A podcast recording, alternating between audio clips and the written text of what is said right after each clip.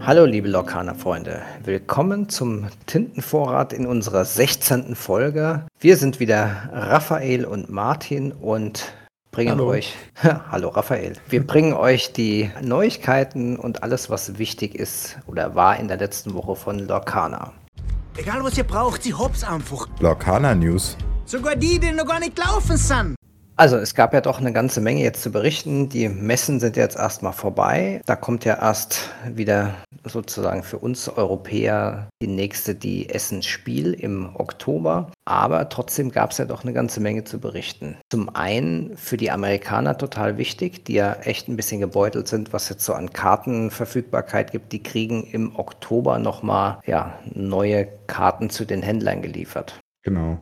Also nicht nur das, es wird einen kompletten Reprint auch noch geben. Ähm, also jetzt im Oktober bekommen die Amerikaner im Prinzip erstmal ein bisschen Nachschub, weil die ähm, ja, hatten ja jetzt doch ein bisschen zu wenig Ware im Vergleich. Also wir hatten ja schon wenig Ware, ähm, aber die Amerikaner hatten ja dann wirklich davon nochmal 10% nur meinem Gefühl nach. Und ja, also zum einen gibt es da auf jeden Fall Nachschub. Das ist aber dann nur für die Amis dann im Oktober. Und dann wird es im ersten Quartal 2024 nochmal einen Reprint geben. An dieser Stelle sei nochmal gesagt, es wird keine Veränderungen an den Karten geben. Ähm, das würde die, den ersten Print, den wir jetzt schon hinter uns haben, zu einer First Edition machen. Und das hat Ravensburger ja gesagt, dass sie das nicht haben möchten. Das heißt, die Karten werden nochmal ganz normal geprintet, genauso wie sie vorher, raus, äh, vorher auch rauskamen. Da wird keine spezielle Beschriftung drauf sein.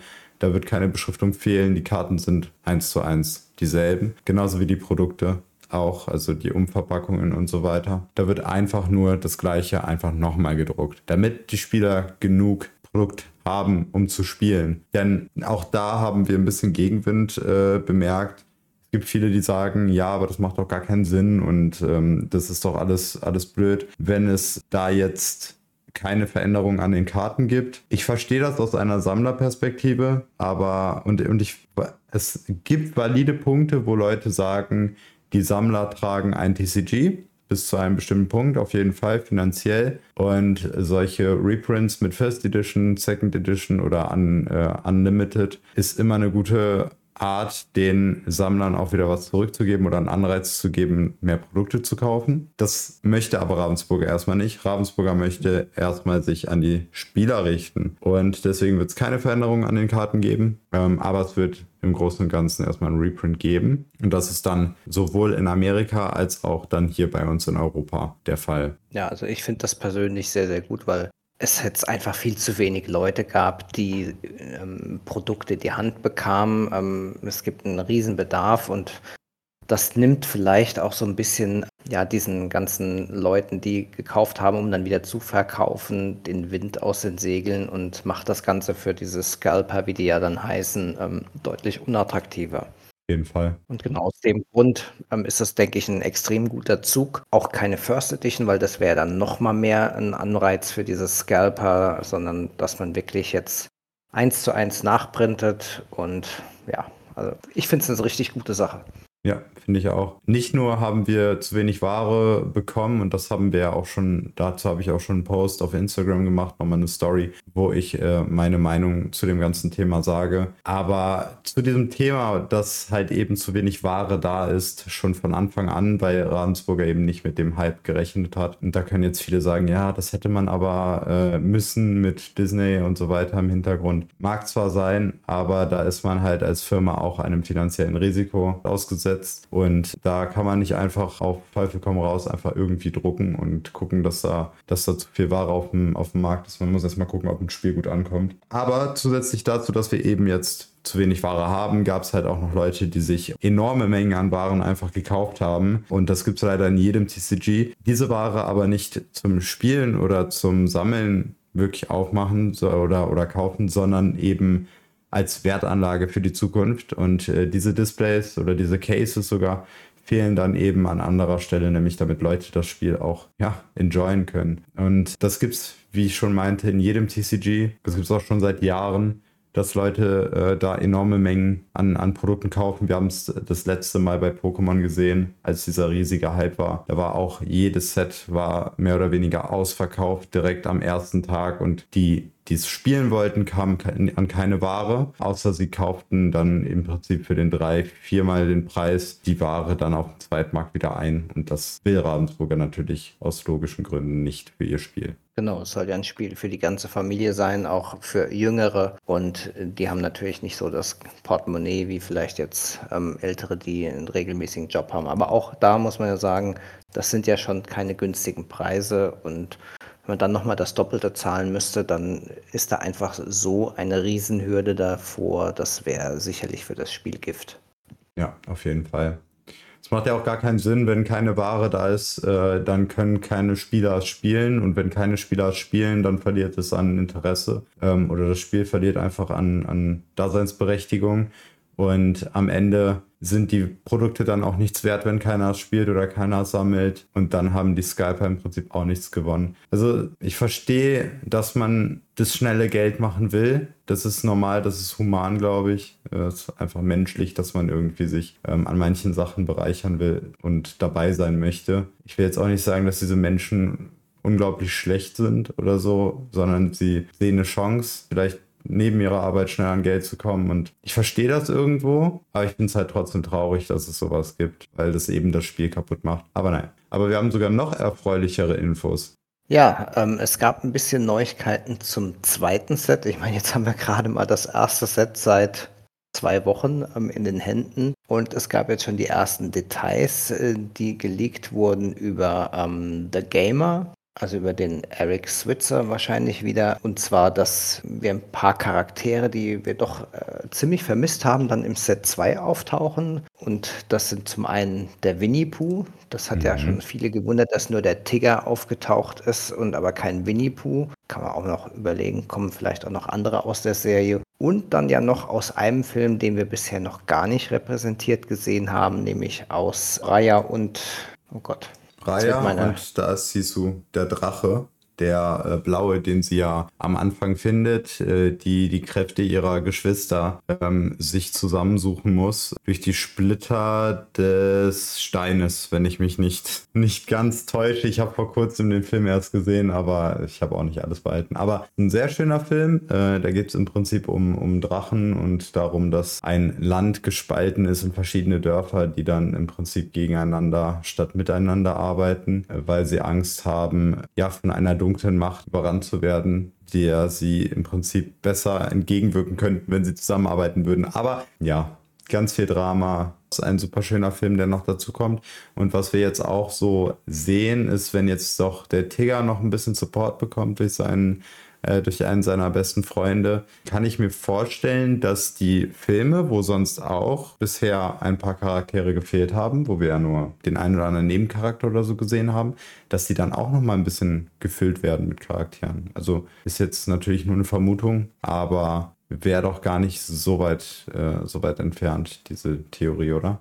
Auf jeden Fall. Es gibt auch ähm, ja noch einen Charakter, den wir jetzt noch gar nicht erwähnt haben, den wir schon aus dem ersten Set kennen, nämlich Mulan wird auch im zweiten Set wieder vertreten sein, weil es gibt ähm, Karten-Sleeves, ähm, die Sisu und die halt auch Mulan zeigen, wie auch die Deckboxen. Von daher denke ich mal, dass es da vielleicht auch eine Chance auf Mushu gibt, den ich tatsächlich gerne auch sehen würde. Und mhm. der letzte Charakter, der auch noch erwähnt wurde, ist bei den Playmats, das ist das Beast.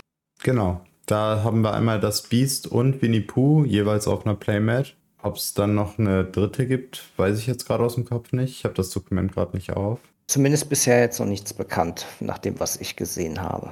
Genau. Und was auch sehr interessant ist, habe ich auf einem anderen Bild gesehen, es wird eine Box geben. Disney Locana TCG Chapter 2 Discovery Pack. 178,90. Bin ich sehr gespannt, was da drin ist. Okay, das ist natürlich ähm, relativ heftig. Da muss auch eine ganze Menge drin sein für ja, das Geld. Auf jeden Fall. Bin ich auch sehr gespannt, was dann dann am Ende auch drin ist, was die sich da ausgedacht haben.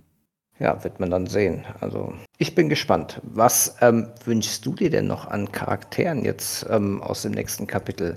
Mein Winnie Pooh ist ja jetzt da, war ja auch ein Fan-Favorite, den wir ziemlich ersehnt haben. Aber was würdest du denn auch noch gerne sehen? Ja, was ich mir wünschen würde, ist auf jeden Fall vom Schatzplanet noch ein paar mehr Charaktere. Also ich warte ja immer noch auf Morph. Ich bin schon unglaublich glücklich, dass wir überhaupt der Schatzplanet äh, im ersten Chapter bekommen haben mit John Silver und dann auch noch als Legendary. Aber ja, so ein, so ein Morph würde ich mir schon noch wünschen. Ja, also Morph wäre schon ganz äh, echt nice. Neben Mushu sind ja beides so Support-Charaktere. Genau. Und nicht unwahrscheinlich, dass die kommen. Ich meine, wir haben Pascal von Rapunzel, auch ein Support-Charakter, oder den Maximus. Also da geht noch einiges. Ich bräuchte jetzt im zweiten Satz gar keine Mickey Maus, muss ich sagen. Finde ich acht jetzt erstmal ausreichend. Da würde ich gerne lieber doch eine ganze Menge andere Charaktere sehen. Ich meine, so irgendwie sieben Zwerge oder sowas wäre auch ganz lustig. Ja, ich muss aber ehrlich sagen, ich glaube, äh, das wird trotzdem auf uns zukommen. Nochmal sechs normale und zwei Enchanted Mickey-Mäuse.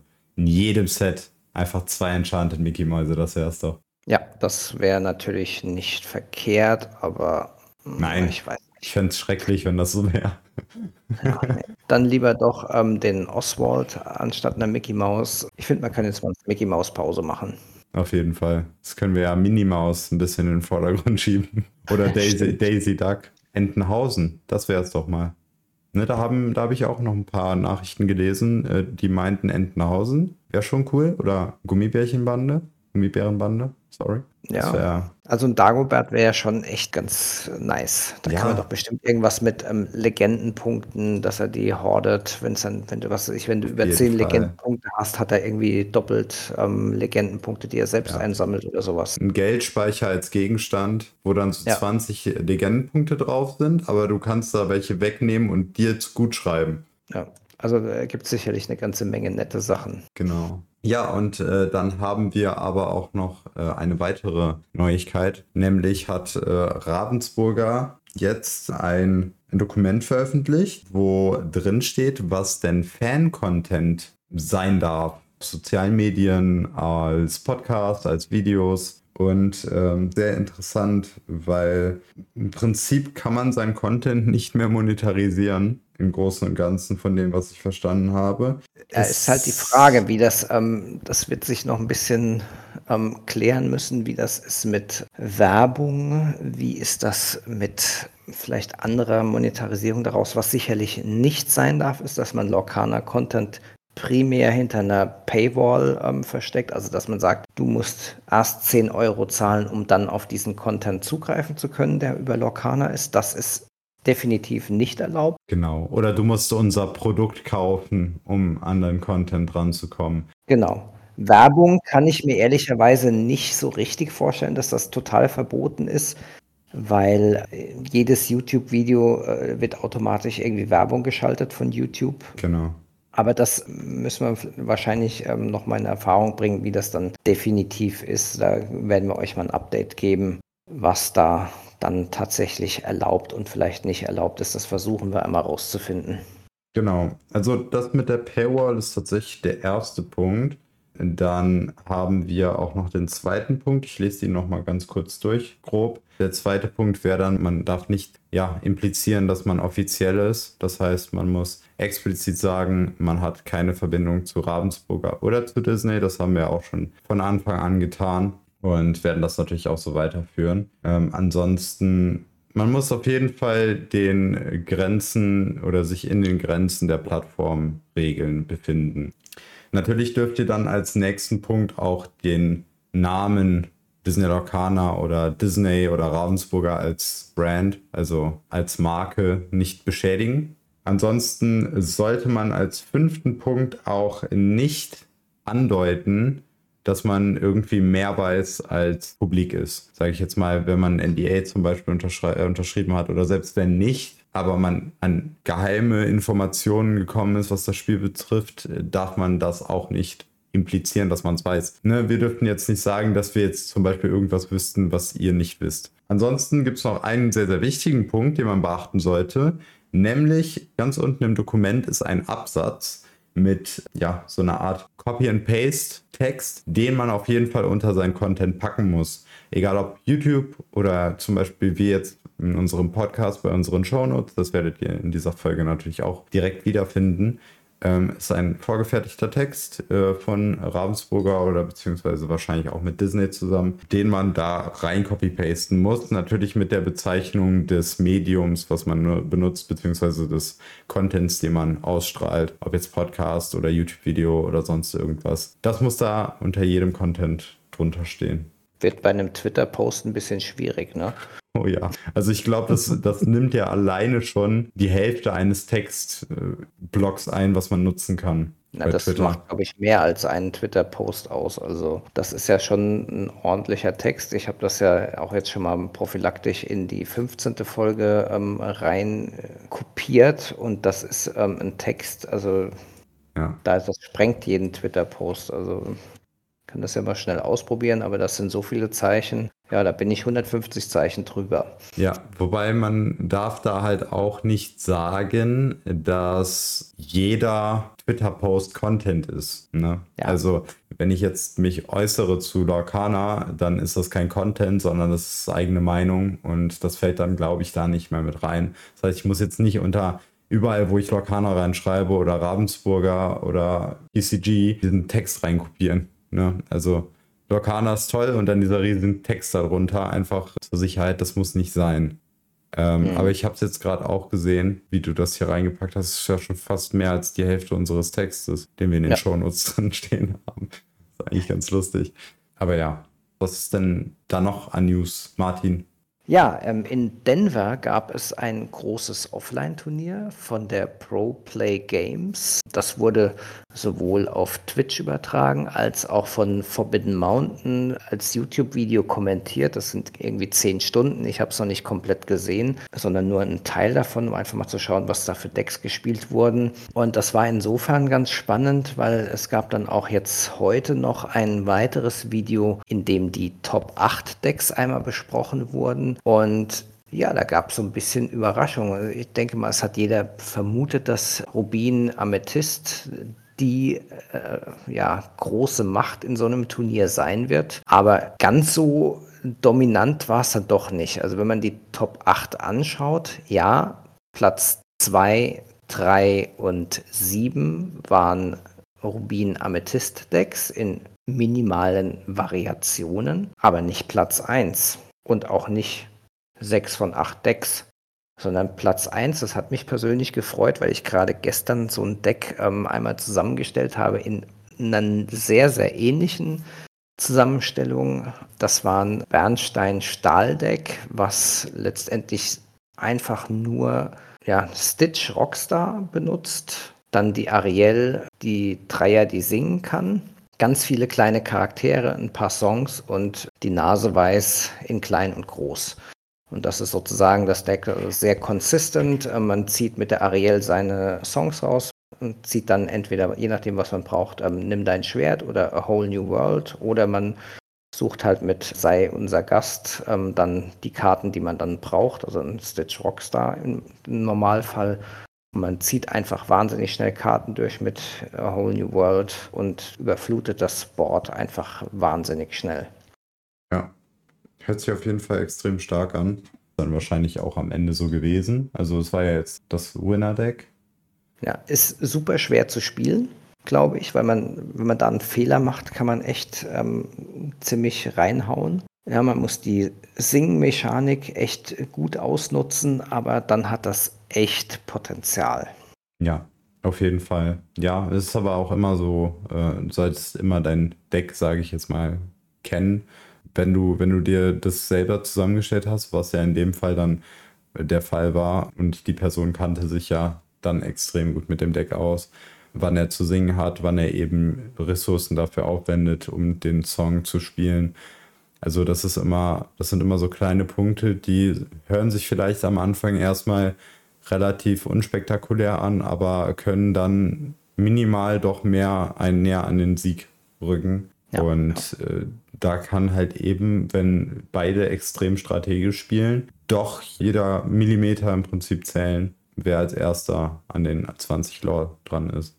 Absolut. Was dann auch noch für mich relativ überraschend war, dass es sozusagen ein zweites Kontrolldeck gibt, was ziemlich darauf ausgerichtet ist, dass Rubin Amethyst-Deck zu schlagen, und zwar das Stahl-Amethyst. Da wird letztendlich vor allem mit dem Beast dickköpfig, heißt er im. Deutschen, mhm. hard-headed, darauf abgezielt, die Spiegel des Kontrolldecks aus Rubin und Amethyst zu zerstören, damit die nicht schnell Karten nachziehen können und somit dadurch einen Vorteil zu gewinnen.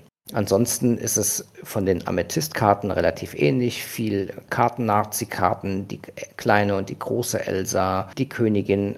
Erstaunlicherweise wurden auch viele Besen und Mickeys gespielt, um sozusagen dem ja, Karten, dass man also keine Karten mehr hat im Mirror Match, also im, wenn man gegen das gleiche Deck spielt, ähm, zu entgehen. Und ansonsten ist halt Stahl ein bisschen im Vorteil auch gegen die Akro-Decks, weil man damit zum Beispiel ähm, Fire the Cannons oder dem Smash, also im Wuchtschlag so, und der Tinkerbell halt auch die Agro-Decks in Schach halten kann. Deswegen haben die wahrscheinlich auch in diesem Turnier nicht so gut performt, weil halt die anderen starken Decks sehr viel Stahl gespielt haben.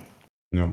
Und dann gab es ein Deck, was man noch so gar nicht kannte, was den vierten Platz gemacht hat. Das fand ich auch super spannend, weil das ist auch sowas, wo ich schon ein bisschen Auge drauf geworfen habe. Das ist ein Smaragd-Amethyst-Deck was so dann so ein klassisches Midrange-Deck ist, was halt ähm, durch viele fiese Tricks, so wie ähm, Mutter weiß es besser und den Cusco, den Gegner an seinem eigentlichen Spiel hindert und dann mit seinen anderen blöden Charakteren wie so Flint Rider und äh, so weiter ähm, dann die Punkte sammelt. Also auch ein sehr, sehr schönes Deck. Man kannte ja bisher ähm, Smaragd eher in Zusammenhang mit Bernstein als dieses Hyper-Aggro-Deck das hat auch einen achten Platz gemacht, so ein Deck, aber das fand ich jetzt persönlich viel spannender als diese totalen aggressiven Decks, die halt ja auch, wenn man die einmal mit Stahl ähm, vom Board nimmt, dann es relativ schwer haben. Genau, und das einzige andere Deck dann noch war ein, auch so ein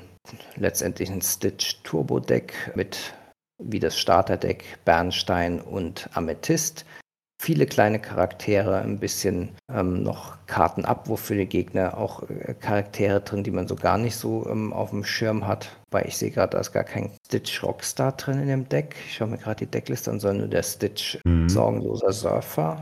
Ja, ist auch eher ein Midrange-Deck. Wir sind auch als Top-End zwei große Elsas. Also ein spannendes Deck und dann auch so Dinger drin, die man eigentlich gar nicht spielen würde, wie Mickey True Friend oder der Mr. Smee die man so überhaupt nicht auf der Uhr hat. Also spannende Zusammenstellung, sieht ziemlich budget aus, also auch für Spieler, die nicht so viele Karten haben, bis auf vier Rapunzel und zwei Elsas. Der Rest ist alles eigentlich kommen und ankommen. Und ein paar Rares, also das sind noch vier von den Jafar, Hüter der Geheimnisse. Aber das war es auch. Ansonsten wirklich nur kommen und ankommen. Also relativ budgetmäßig.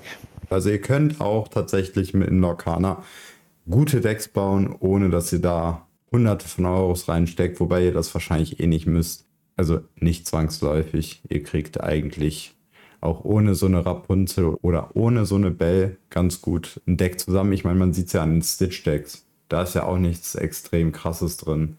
Naja, das was Gewinnerdeck hat keine einzige legendäre. Es hat, wenn ich jetzt nachzähle, acht plus 12, 15 Super Rares, also mit vier A Whole New World, drei Tinkerbells, vier ja. Rockstar Stitch und vier Ariel Singer. Aber ähm, die Super Rares sind ja gar nicht so super rare ähm, in den Packen. Wenn man die rauszieht, äh, die kriegt man dann doch eher mal zusammen. Und man sieht jetzt schon in den ersten Tagen Card Market. Am Anfang hat die Tinkerbell mit irgendwie 25 Euro angefangen. Die ist jetzt schon auf 10, 11 runter.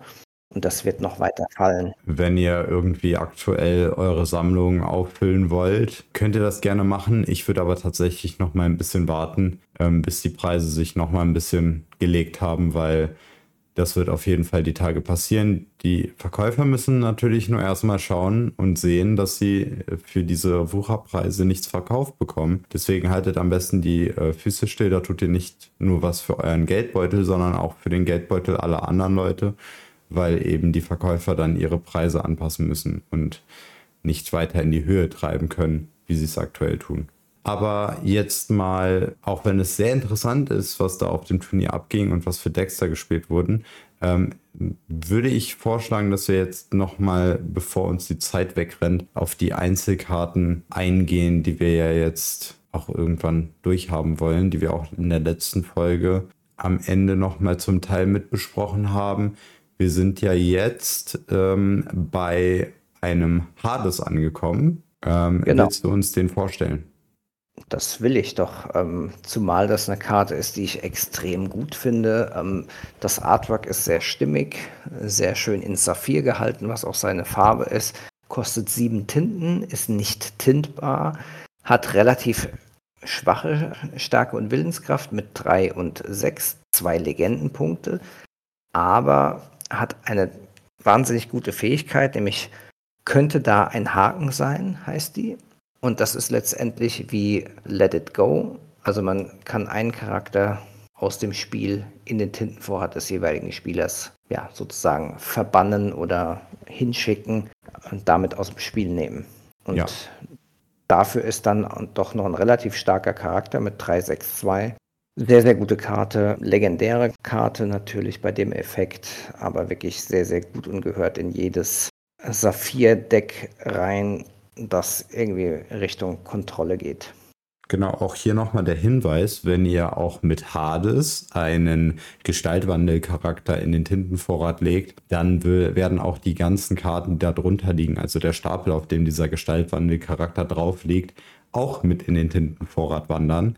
Das kann eurem Gegner also vielleicht äh, nicht, äh, oder es kann vielleicht sogar genau das Gegenteil bewirken, was ihr vorhabt, wenn ihr damit vorhabt, sein Board zu clearen, aber eben dann fünf, äh, weiß ich nicht, Tinten schenkt oder sagen wir mal, das ist jetzt ein bisschen übertrieben, aber äh, zwei Tinten schenkt oder drei, ist das schon extrem stark für den Gegner. Also passt da ein bisschen auf und wählt eure Targets auf jeden Fall sehr sorgfältig aus mit solchen Karten, wie eben Hades oder Let It Go. Ja, man sollte jetzt nicht irgendwie einen, auch einen kleinen Charakter nehmen, dafür ist der Effekt einfach dann im Verhältnis zu günstig für den Gegner. Aber mhm. was weiß ich, wenn da eine gegnerische Elsa liegt oder irgendein Tamator, eine Bell, ist das natürlich wahnsinnig gut, was dann dieser Hades höllischer Intrigant da für einen leistet. Ja, und dann machen wir mal weiter mit dem Phil, Trainer der Helden. Das ist auch eine Saphirkarte. Hm etwas schwächer als der Hades auf jeden Fall. Der kostet zwei Tinten zum Ausspielen, ist tintbar, hat eine Stärke von 3 und eine Willenskraft von 1, kann nach einer Legende suchen, aber hat die Fähigkeit unterstützen oder das Schlagwort unterstützen. Und mit seinen drei Stärke und unterstützen ist das schon ziemlich stark. Ich finde nur, seine Willenskraft ist relativ schwach dafür, dass man ja für unterstützen ihn ja erschöpfen muss. Naja, man muss mit ihm ähm, auf Erkundungstour gehen, aber andererseits, er nimmt nahezu jeden Zwei- und Drei-Tintencharakter durch seine Stärke vom Feld, ist halt für eine Naseweiß ähm, gigantische Fee ähm, sehr anfällig. Aber insgesamt doch, glaube ich, für ein Kontrolldeck, so als ja, äh, Charakter, den man im frühen Teil des Spiels ausspielt, ziemlich mächtig, finde ich. Ja, nur ich denke halt nicht, dass er Einzug überlebt. Also er wird die Fähigkeit wahrscheinlich einmal benutzen können. Ihr könnt natürlich, also rein äh, objektiv gesehen, ist er von seiner, von seinen Kosten, Stärke, Willenskraft eigentlich und die Fähigkeit noch dazu eigentlich ziemlich gut dran. Also es ist eine solide Karte und ihr werdet dann halt damit eben auch größere Charaktere los. Also ich würde sagen, so an sich ist das schon ziemlich cool. Wäre natürlich immer besser, wenn er ein bisschen mehr Willenskraft hätte. Aber, ja, aber das naja. ist ein Charakter, mit dem man irgendwie das Early Game von einem aggressiveren Deck, ja, dem Paroli bieten möchte und nicht mehr und nicht weniger Zweck erfüllt er. Ja. Andererseits muss man dann da auch sagen, ob der Gegner dann wirklich ein Charakter mit drei oder weniger Willenskraft gegen ihn eintauschen will, weil er hat ja trotzdem noch seine drei Stärke, auch wenn er sie ausleiht an den nächsten Angriff des äh, Mitcharakters oder des ja. äh, ausgewählten Charakters, ist dann schon ne, ein schwieriger Trade für den Gegner. Muss er dann wissen. Ja. Von daher ist es ein, ein sehr, sehr guter Charakter, wie ich finde. Und Wahrscheinlich wird er eher dazu, oder der Gegner eher dazu neigen, dass er dann einen Schadensspruch auf ihn macht, anstatt da mit einem Charakter reinzurennen. Ja. Also so ein bisschen Removal Bait. Und dann haben wir, wie auch schon in einer der letzten Folgen besprochen, äh, hatten wir den kleinen Tamator angesprochen. Und hier haben wir nun jetzt auch den großen. Das ist äh, eine epische Karte, nämlich Tamator so glänzend, kostet 8 Ressourcen, also 8 Hinten, ist hintbar, hat eine Stärke von 5 und eine Willenskraft von 8, ähm, kann für eine Legende erkunden gehen. Und die Fähigkeit, was haben wir denn da? besagt, wenn du diesen Charakter ausspielst und jedes Mal, wenn er erkundet, darfst du eine Gegenstandskarte aus deinem Abstapel, Ablagestapel zurück auf deine Hand nehmen was eigentlich ziemlich cool ist. Und dann hat er aber auch noch eine Fähigkeit, nämlich glamourös. Dieser Charakter erhält plus eine Legende für jeden Gegenstand, den du im Spiel hast. Verbunden mit der ersten Fähigkeit kann das schon ziemlich stark werden. Ja, das ist vor allem, ähm, ich meine, erstmal wieder vom Charakter her passt das total. Das ist ja der Tamator, so einer, der alle möglichen Sachen sammelt und dadurch sich toll fühlt. Und das ist gut. Die erste Fähigkeit mit so Gegenständen wie die goldene magische Blume, die man dann verbraucht oder was ich sogar vielleicht so eine ähm, Bratpfanne und die kann man dann wieder, nachdem sie ja verbannt wurde durch das Benutzen, wieder auf die Hand zurücknehmen. Ja. Und er ist halt passend zu Saphir mit den Gegenständen natürlich ähm, gut ausgerüstet, weil in Saphir gibt es viele Gegenstände, da besprechen wir jetzt gleich auch zwei noch. Ja, es passt alles, ist rundum stimmig und es ist ein sehr, sehr mächtiger Charakter, wenn man ihn zum Laufen bekommt. Die Gegenstandsdecks sind halt allerdings im Moment noch so, dass sie ja ein bisschen die Schwierigkeit haben, man muss die Gegenstände erst später ziehen und sind sehr, sehr abhängig, wie man zieht und dadurch nicht so ähm, konsistent. Ja, es ist manchmal schwierig, da genau abzuwägen, ob es sich jetzt lohnt, die Gegenstände zu spielen oder eben nicht. Er braucht die eben auf dem Feld um diese gute Fähigkeit zu haben. Im Prinzip, um die, die Legenden dafür Plus zu bekommen. Ja, ich glaube auch da, wenn sich Leute dran trauen an so ein Gegenstandsdeck, kann ich mir vorstellen, dass es extrem stark werden kann. Aber da muss man schon ein bisschen äh, was an ja, Angriffs reinstecken, um da was, was, was aufzubauen, was dann auch funktioniert am Ende.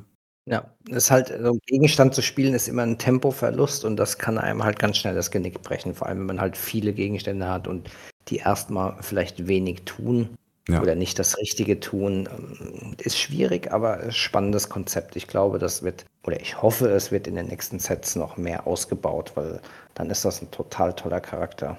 Ja, auch gerade das mit den Prinzessinnen und den Gegenständen. Also so eine Ariel, die äh, Huset Collector. Der Raphael. Nein, lass mich doch. Den Prinzessinnen. Lass mich doch. Und jetzt, wo raus ist, dass die Prinzessinnen doch nicht so totaler Trash sind. Ah, ja, Raphael. Ist doch super.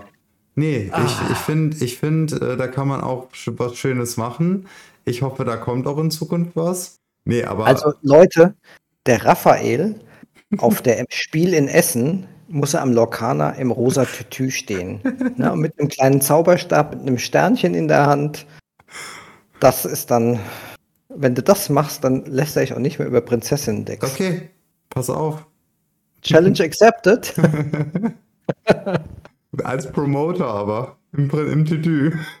Im Tütü mit einem Zauberstab, so mit dem klassischen Disney-Sternchen vorne drauf, weißt du, wie bei Cinderella. Ich werde mir so ein Abreißkleidchen machen und über meine normalen Sachen anziehen und dann hast du verloren. Dann, dann hast du verloren. Nee, aber. Ich lässt dann auch nie wieder über die Prinzessin deckt, okay? Na gut, abgemacht. So, also, ähm, kommt auf die Spiele in Essen. Nein. Gibt's eine Show zu sehen. Es wäre schon cool, wenn äh, wir dann doch noch mal ein bisschen mehr Zeug, ein bisschen mehr Items oder mehr Support für dieses ganze Thema, weil ich finde Items schon eigentlich ziemlich cool. Ich spiele ja auch gerne äh, das Auge der Mäuren. Genau das, genau die Karte, die als nächstes kommt, spiele ich gerne in meinem äh, Smaragd-Saphir-Deck. Darauf baut das Deck tatsächlich auch auf, auf diesen Gegenstand.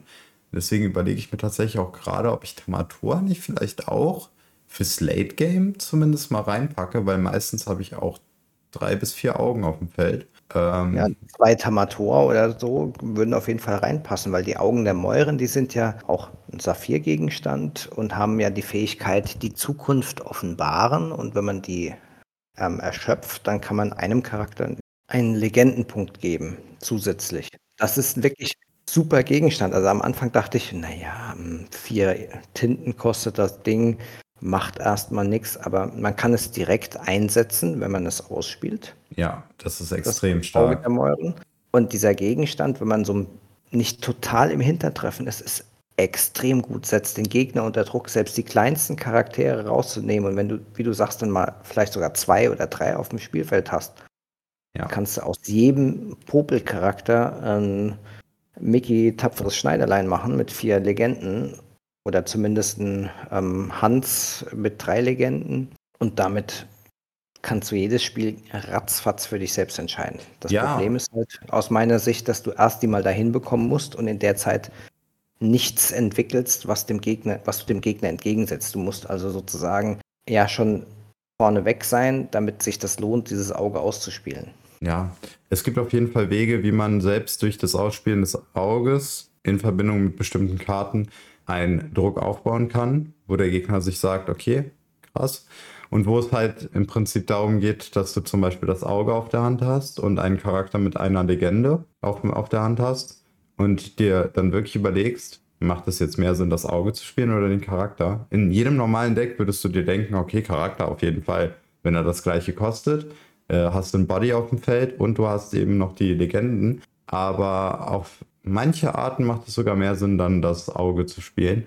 Und was ich halt extrem krass hier dran finde, ist, ähm, wenn du gegen einen Gegner spielst und sage ich jetzt mal, du führst und der Gegner ist aber dir auch ziemlich dicht auf den Fersen und du dann denkst, dann fällt man immer in dieses Denken, ähm, okay, der Gegner muss jetzt, selbst wenn er jetzt einen Charakter spielt, trotzdem noch einen Zug warten, bis er damit eine Legende erschaffen kann. So, und hast du aber keinen Charakter auf der Hand, sondern das Auge, aber du hast schon einen Charakter auf dem Feld, ist es sogar noch wertvoller, das Auge, als ein Charakter in deiner Hand mit einer Legende. Weil du kannst diese Legende direkt im gleichen Zug erschaffen, weil eben schon ein Charakter auf deinem Feld ist und du gibst dem diese Legende einfach nur.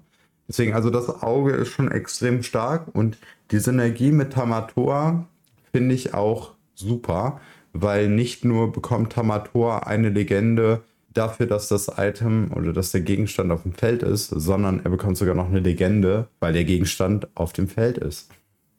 Ne? Also von sich aus. Das heißt, er kriegt dann plus zwei. Mit einem Auge hätte er jetzt schon drei Legenden, was sehr stark werden kann. Ja, man muss ihn halt da liegen haben und vorne weg sein. Das hat, äh, Genau. Die Frage, ist es zu viel Win-More oder ähm, ist man so stark schon rein, dass man das auch benutzen kann? Ja, ich kann mir aber auch vorstellen, dass man damit ziemlich, ziemlich schnell aufholen kann. Selbst wenn der Gegner Ja. einem voraus ist. In, welcher Kombination spielst du die mit? Also Saphir mit? Saphir mit ähm, Smaragd spiele ich Okay. das Auge. Spannend. Ich hätte jetzt Amethyst eher mit ähm, kombiniert, aber Ich habe ein paar ausge ausgesucht oder ein paar ausgetestet. Tatsächlich ist ähm, Saphir Smaragd die bessere Wahl äh, mit im Prinzip genau der Taktik, die ich, äh, der ich hinterher fahre. ja klar, man kann mit relativ günstigen Sachen auch wieder bouncen, also Charaktere wieder auf die Hand zurückschicken, um den Tempoverlust sozusagen wettzumachen. Was man halt als einziges Problem wahrscheinlich hat, ist Karten nachzuziehen. Das ist ja in beiden Farben nicht so wirklich ausgeprägt. Ja, auf jeden Aber Fall. dann wirst du auch eine Idee haben. Hoffe ich. Ja, ähm, da setze ich sehr viel auf das Mulligan am Anfang. Da weiß ich mittlerweile auch, was ich da, da austauschen muss aus der Hand. Ähm, und das Deck ist, glaube ich, ganz gut gebalanced, dass ich äh, trotzdem was machen kann. Also ich hatte bis jetzt noch nicht, ich glaube, einmal hatte ich die Situation, wo ich im ersten Zug nichts machen konnte. Nach dem Mulligan. Also, Okay. aber Bin naja, ich gespannt. Besprechen wir dann beim nächsten Mal, dann nehme ich es auseinander. Genau, richtig. Nee, aber ähm, da wir jetzt gerade schon über Gegenstände reden, können wir auch direkt weitermachen, nämlich mit der Fischgrätenfeder. Was ist das für eine Karte, Martin? Ja, ist auch ein Saphir-Gegenstand. Drei Tinten tintbar und ähm, eine Rare-Karte, also selten. Und sie hat als Fähigkeit unterschreibt die Rolle. los und man kann sie erschöpfen. Lege eine beliebige Karte aus deiner Hand verdeckt in deinen Tintenvorrat. Ja. Da, das habe ich am Anfang ähm, nicht so ganz auf der Uhr gehabt. Das ist eine extrem wichtige Karte für Saphir, weil es kann passieren, dass man im späteren Spiel Karten zieht, die man nicht in den Tintenvorrat legen kann, wie One Jump Ahead oder den Mickey Detektiv. Oder der Hades. Zum, oder der Hades, aber den wird man ja eher ausspielen wollen, aber die anderen wird man im späteren Spielverlauf nicht unbedingt ausspielen wollen. Ja. Die kann man dann doch mit der Fischgrätenfeder in den Tintenvorrat legen. Mal ganz davon abgesehen, dass man zwei Karten pro Zug in den Tintenvorrat legen kann und dadurch halt einen Rampeneffekt hat. Ja, gerade auch gut mit der Bell. Ja, mit der Bell, ähm, also es passt gut in Saphir rein. Wie gesagt, auch dafür braucht man dann wieder Kartennachzug, weil das ist ja letztendlich, man verliert ja eine Handkarte zusätzlich dann pro Zug. Deswegen würde ich das wahrscheinlich eher mit sowas wie Amethyst kombinieren, aber ähm, es gibt ja auch Kartenzug so ein bisschen in Saphir mit dem Maurice. Mhm. Von daher sehr, sehr gute, spannende Karte, die auch noch, ja, wobei es gibt schon sicherlich das eine oder andere Deck, wo die auch gespielt wird, weil es einfach eine tolle Ramp-Karte ist. Ja, wie gesagt, für Bell kann ich mir vorstellen, dass die Leute die reinpacken. Und wenn nicht, dann packe ich sie rein, wenn ich ein Bell-Deck baue. Ja, eine andere Karte, die vielleicht ganz gut wäre, auch um Bell zu schützen oder generell jede andere Karte zu schützen, ist der Donald Duck, der Stahl Donald Duck Musketier. Der kostet vier Tinten, ist tintbar, hat eine Stärke von zwei und eine Willenskraft von fünf und kann nach einer Legende erkunden gehen. Hat, wie ich es jetzt schon angeteasert habe, die, ja, das Schlagwort beschützen beziehungsweise wenn er erschöpft auf dem Feld liegt, kann der Gegner keine anderen Charaktere auswählen zum Herausfordern, außer Beschützercharaktere. Und er hat aber auch noch eine Fähigkeit, nämlich deine Musketiere erhalten in deinem Zug wendig. Das hört sich spannend an. Naja, ist halt eine Möglichkeit in Stahl gegen Decks mit wendigen Charakteren was auszurichten, wenn man auf Musketiere setzt. Auf jeden Fall. Und ist an sich von seinen Werten her ein guter Charakter. Ich habe ja ähm, auf der Gamescom auch ein Musketierdeck mitgehabt und das wirklich mal so schnell random zusammengeschmissen und das war gar nicht so schlecht. Also die Musketiercharaktere sind schon gut und ich hatte dann mal alle drei auf dem Feld und wenn du dann auf einmal ähm, den Mickey, den Donald und den Goofy hast, dann hast du jetzt im Fall vom Donald einen 3-5-Charakter mit wendig und man dann nochmal einen Goofy spielt, dann kann man ihn auch wieder heilen. Also das ist schon nicht schlecht. Und diese ganze Beschützenfähigkeit mit dem Wappenrock der Musketiere zusammen, das ist auch ein unheimlich guter Effekt zum Kartenaufziehen. Also ich hatte das mit ähm, Bernstein gespielt, dann noch so einen kleinen Simba drin und so. Also dieser Waffenrock hat mich da auch echt begeistert, weil man muss kein zusätzliches, ähm, keine zusätzlichen Tinten erschöpfen, um diesen Nachzieheffekt zu nehmen. Man muss ihn auch nicht erschöpfen, den Wappenrock, sondern einfach, wenn ein Charakter vom Feld geht, mit Beschützen, kriegt man eine Karte auf die Hand oder darf, wenn man das möchte, eine auf die Hand ziehen. Das war extrem mächtig, fand ich. Wann möchte man das nicht? ja, in den meisten Fällen möchte man das, ja, ja. klar. Aber stell dir vor, du spielst gegen ähm, Whole New World Deck, was dich versucht mit Mill irgendwie wegzufegen, dann kann es sein, dass du es wirklich nicht möchtest. Erklär doch mal Mill. Wow, das ist ein Dingelhopper. Und was ist das da? Mill ist also ein Deck, was versucht zu gewinnen, indem es den gegnerischen äh, Spieler vor einem selbst dazu bringt, alle Karten aus seinem Deck zu ziehen und dann damit das Spiel zu verlieren. Das basiert auf der Magic-Karte Millstone, die genau den Effekt hatte. Ja, da konnte man für zwei Mana den Millstone tappen und dann Target Player puts the top two cards of his or her library into his or her graveyard. Okay, das hatten wir jetzt für Lorcaner noch nicht, dass man sozusagen vom Deck direkt in den Ablagestapel Karten befördert. Aber es gibt schon Deckkonzepte, die zumindest mäßig gut funktionieren. Lorcaner, die mit ähm, Smaragd und Stahl versuchen, so viel wie möglich A Whole New World auszuspielen und dadurch, dass man nicht nur 60, sondern vielleicht 4, 65 Karten selbst im Deck hat, wird der Gegner dadurch gezwungen, mehr Karten oder vorher aus, ja, keine Karten mehr zu haben als man selbst. Ja, gibt aktuell, glaube ich, noch nicht genug, um das wirklich extrem effektiv zu machen. Aber wenn sowas mehr und mehr kommt, wird Ravensburger das Spiel auch, denke ich mal, so balancen, dass man sich auch wieder Karten aus dem Ablagestapel ins Deck legt. Ich kann mir zum Beispiel so eine Karte vorstellen, die sagt, misch deinen Ablagestapel wieder ins Deck. Würde diese, diese Strategie komplett kaputt machen, aber das gibt es tatsächlich in anderen CCGs auch. Aber ja, auf jeden Fall sehr interessante Strategie aktuell aber noch nicht so ausgereift, aber sollte man auf jeden Fall im Auge behalten. Ja, ist auch insofern aktuell äh, überhaupt nicht ähm, sinnvoll zu spielen, weil die meisten Kontrolldecks mehr als 60 Karten spielen. Eben. Genau aus dem Grund, weil die Angst haben, vor dem Gegner ähm, keine Karten mehr zu haben, weil Ja. das doch bis sehr, sehr lange sich ziehen kann. Also bis zu 69 Karten werden da ja in so einem Rubin-Amethyst-Deck gespielt. Ja, und bei welcher Karte man sich auch in Acht nehmen sollte, ist die nächste, nämlich der Aladdin. Schwertkämpfer in Bedrängnis. Äh, Ein Stahlcharakter, kostet zwei Tinte, hat, äh, ist tintbar, hat zwei Stärke und eine Willenskraft und zwei Legenden, ist eine Vanilla-Karte. Das heißt, viel gibt es da auch nicht zu sagen. Ich finde, von den Stats ist er okay. Ja, Also- also, durch seine zwei Legendenpunkte ist er sicherlich in Ordnung, ist halt für eine Naseweiß, wie schon so häufig erwähnt, mit seinem einen Leben oder Willenskraft ähm, ja, anfällig, aber im frühen Spiel sicherlich ein solider Charakter, mit dem man schnell auf Legendensuche gehen kann.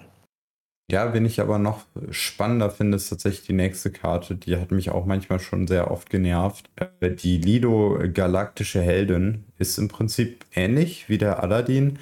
Kostet eine Tinte mehr, also kostet drei Tinten, ist auch tintbar, hat eine Stärke von vier und eine Willenskraft von zwei und kann auch für zwei Legenden erkunden. Bedeutet, ihr bekommt hier zwei Stärke und eine Willenskraft mehr als der Aladdin für eine Tinte, die ihr mehr zahlt, im Prinzip. Also finde ich auch okay. Finde ich sogar fast schon besser als der Aladdin. Ja, habe ich bisher noch nicht so vielen Decks gesehen, ähm, aber ist auch ein solider Charakter. Ja, Also kann man nichts zu sagen oder nichts dagegen sagen, besser. ja, ist ja auch, ist ja auch eine Vanilla-Karte, da gibt es auch einfach nicht viel zu sagen. Naja, ähm, was sie aber auch in der Hand hat, was, was hat sie denn da in der Hand, Martin? Ja, die hat den, die Plasmakanone in der Hand und das ist gleich die nächste Karte, auch die Karte 204 von 204 aus dem ersten Set. Und das ist ein, Gegenstand mit der Fähigkeit Schnellfeuer, kostet Erschöpfen und zwei zusätzliche Tinten, die man erschöpfen muss. Füge einem Charakter deiner Wahl einen Schaden zu. Kostet drei Tinten, kann man nicht in den Tintenvorrat legen, ist ja relativ teuer. Ja, auf jeden Fall. Also ich Ja. bin noch nicht so überzeugt. Ähm, kann natürlich in einem Gegenstandsdeck, was sehr viele Tinten in den Tintenvorrat schmeißt, also zum Beispiel Stahl, Saphir, unter Umständen irgendwann mal funktionieren, aber im Moment ist sie, glaube ich, etwas zu langsam. Ja, ich finde das, ich finde sie auch tatsächlich nicht so lohnt aktuell. Ich finde in einem Prinzessin, mein Spaß. Ähm, nee, also natürlich könnte man sie nutzen, um die Rapunzel zu triggern. Also wenn man die Rapunzel ausspielt und dann im Prinzip seinen eigenen Charakteren durch die Plasmakanone Schaden zugefügt hat, wenn man die Schaden gerade nicht für die Gegner braucht. Also die Rapunzel, die Schaden dann wieder heilen lässt, um dann Karten nachzuziehen. Aber finde ich auch extrem teuer und sehr situativ. Bin, weiß Ja, ich nicht. ja. Ja, genauso wenig ähm, richtig toll im Moment ist die nächste Karte, die wir jetzt besprechen.